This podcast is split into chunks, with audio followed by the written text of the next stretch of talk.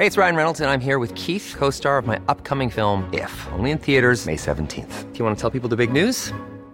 All right, I'll do it. Sign up now and you'll get unlimited for $15 a month in six months of Paramount Plus Essential Plan on us. Mintmobile.com slash switch. Upfront payment of $45 equivalent to $15 per month. Unlimited over 40 gigabytes per month. Face lower speeds. Videos at 480p. Active Mint customers by 531.24 get six months of Paramount Plus Essential Plan. Auto renews after six months. Offer ends May 31st, 2024. Separate Paramount Plus registration required. Terms and conditions apply if rated PG. El análisis. Bueno, y me da mucho gusto saludar esta tarde en República H a Juan, a Juan Martín Pérez García. Él es el director ejecutivo de la Red por los Derechos de la Infancia en México. Juan Martín, ¿cómo está? Muy buenas tardes.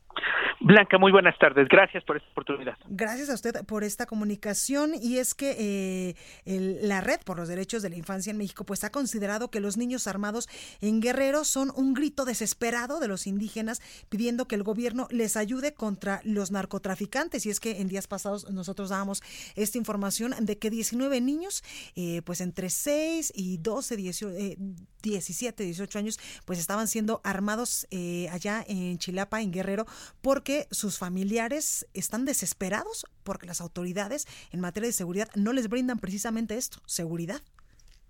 Efectivamente, mira, creo que tenemos que contextualizar que inevitablemente nuestro país está teniendo efectos muy lamentables después de 13 años de una estrategia de militarización en el país, o sea, una guerra que ya pues claramente ha fracasado en sus resultados. Somos un país cada vez más violento, con casi 100 homicidios diarios, en el caso de niños y niñas 3.6 homicidios, siete desapariciones diarias y obviamente grupos criminales que tienen gran capacidad de fuego, que han cooptado a muchos niveles del Estado, a nivel municipal, estatal, por actos de corrupción, y 13 millones de armas ilegales que circulan en territorio nacional.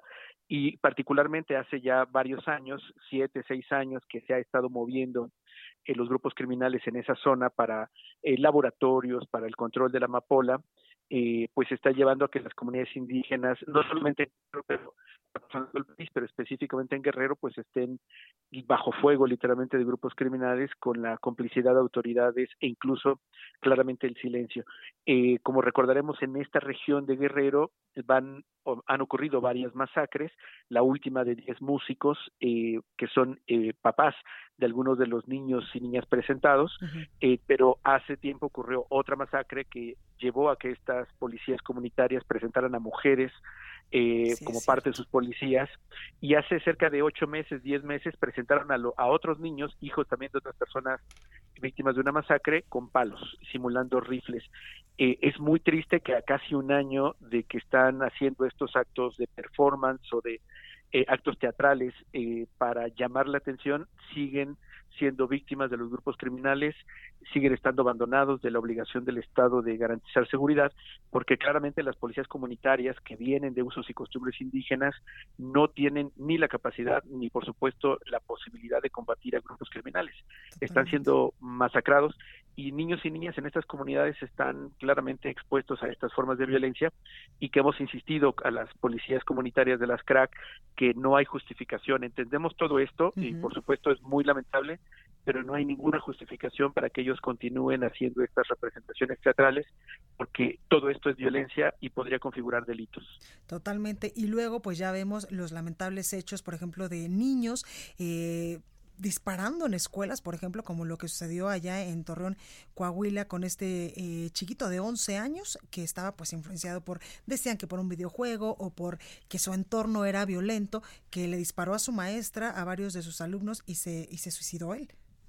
Mira, eh, hay que ubicar que eh, los niños y niñas no son peligrosos. Exactamente. los niños y niñas están en peligro con todo esto que está sucediendo, disposición de armas, los adultos que solo encontramos formas violentas para resolver también los conflictos y creo que es eh, por eso un poco el llamado urgente que estamos haciendo desde Redim para hacer un alto y desarrollar una estrategia nacional que pueda afrontar la violencia armada contra niños y niñas eh, de manera preventiva y también rescatar a aquellos que están siendo ahora víctimas, porque las muchas formas de violencia, no solamente estas de, por ejemplo, ayer masacraron eh, en un eh, lugar de videojuegos donde van niños en Uruapan, a nueve personas, entre los cuales son posiblemente cuatro o cinco niños.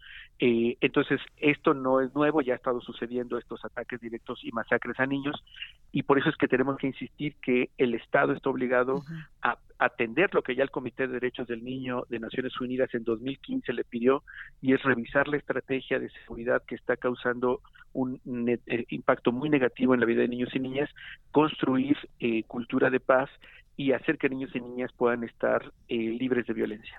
Eh, Juan Martín, funciona, pero no es suficiente. Por ejemplo, lo que decía ayer el presidente López Obrador, que eh, cuando entregaba estos instrumentos a varios niños indígenas de algunas comunidades allá en Oaxaca, que él decía que a través de la cultura, pues querían resarcir un poco lo, el entorno violento que están viviendo muchos infantes en todo el país. Esto es bueno, pero no es suficiente.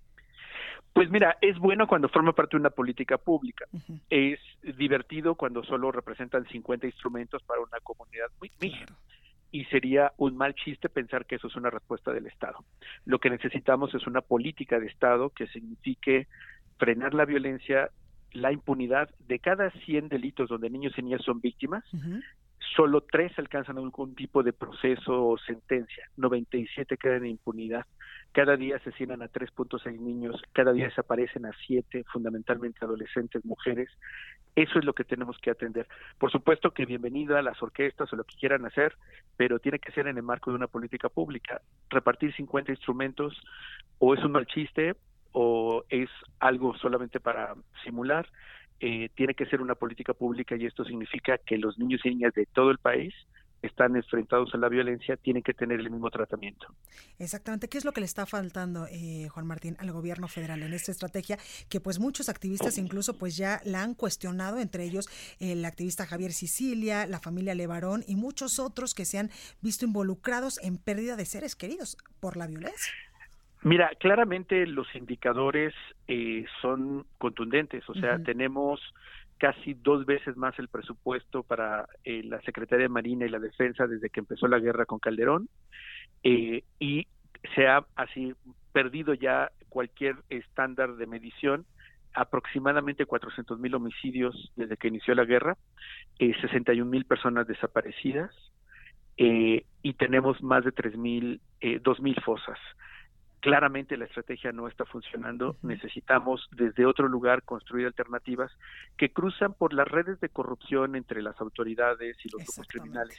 Esto no puede pasar, no, no es que desaparezcan a 43 estudiantes en silencio. Ha quedado demostrado los vínculos del ejército, la policía federal, la policía municipal, el presidente municipal. Eso es lo que tenemos que atender y combatir.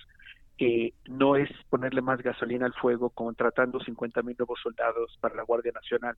Necesitamos claramente tocar el dinero que está alimentando esta guerra. Este es un negocio donde la vida de las personas eh, están en juego y hay un negocio, y te pongo un ejemplo puntual y cotidiano nos, nos están e, engañando con la idea de que poner detectores de metales o poner a los papás en rol de policías resuelve, cuando eso cuesta dinero. Y eso lo paga el recurso público, cuando podríamos invertirlo en más instrumentos, por supuesto, o en otros dineros que puedan construir cultura de paz.